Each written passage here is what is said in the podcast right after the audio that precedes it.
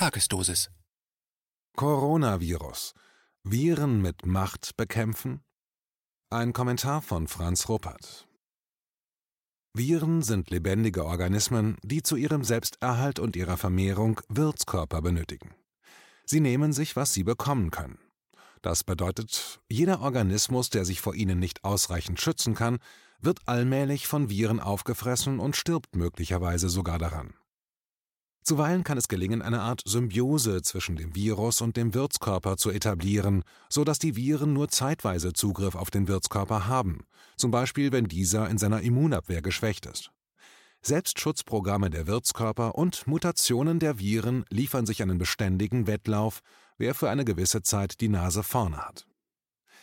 Der Coronavirus scheint ein sehr gefräßiger Virus zu sein, der nun nicht nur wie bislang Tierkörper, sondern nun auch Menschenkörper besiedeln kann.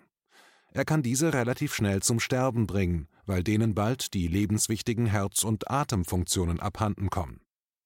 Viren sind Nationalitäten und Staatsgrenzen egal, sie wandern mit ihren menschlichen Wirtskörpern mit. In einer global vernetzten Welt sind sie schnell überall vorhanden. Daher sind auch universelle Schutzmaßnahmen erforderlich, welche das übliche zwischenstaatliche Konkurrenzgebaren so weit wie möglich außen vor lassen müssen. Der Coronavirus erfordert derzeit offenbar besonders massive Schutzmaßnahmen, um ihn an seiner ungehemmten Verbreitung zu hindern. Was gerade in China geschieht, hat mit einer rein sachgerechten Eindämmung des Virus wenig zu tun.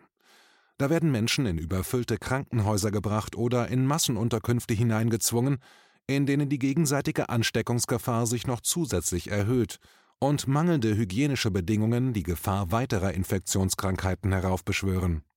Statt den infizierten und bereits geschwächten Menschen mitfühlend Ruhe und saubere Luft für ihre Erholung zu bieten, werden sie unter Druck gesetzt, es werden ihre Ängste noch mehr gesteigert, so dass ihr Immunsystem weiter geschwächt wird. Das erzwungene Fiebermessen an der Stirn mit Geräten, die Pistolen nicht unähnlich sehen, trägt auch nicht gerade zur Stressminderung bei.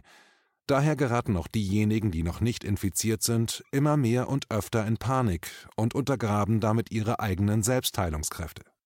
Statt auf diese zu bauen, soll es die Staatsmacht richten. Zu ihrer Angst gesellt sich dann auch noch ihre Wut, wenn sie sich im Stich gelassen fühlen, was bekanntlich die Stressreaktionen im Körper weiter eskalieren lässt. Die chinesische Staatsmacht, welche ohnehin die Allzuständigkeit für ihre Bevölkerung beansprucht, meint nun wiederum mit Machtdemonstrationen und politischen Schaukämpfen ihre Führungsrolle behaupten zu müssen. Das alleine setzt schon wieder Zehn- und Hunderttausende im Land unter existenziellen Stress und macht sie krank. Solch geschwächte Menschen sind wiederum eine leichte Beute für Viren aller Art. Der Kampf gegen Viren ist mit Staats-, Polizei- und Waffengewalt nicht zu gewinnen. Je mehr Kopfstress dadurch entsteht, umso schwächer werden die Selbstheilungskräfte der betroffenen Menschen. Was wir in einer solchen Situation daher stattdessen brauchen, ist eine liebevoll zugewandte Haltung uns selbst gegenüber und ein empathisches Mitfühlen mit unseren erkrankten Mitmenschen. Ob das Machtmenschen gelingt, deren besondere Fähigkeit gerade darin liegt, ihre Gefühle möglichst vollständig abzuschalten, ist leider mehr als fraglich. Für ihr politisches Überleben gehen sie des Öfteren ohnehin bedenkenlos über Leichen.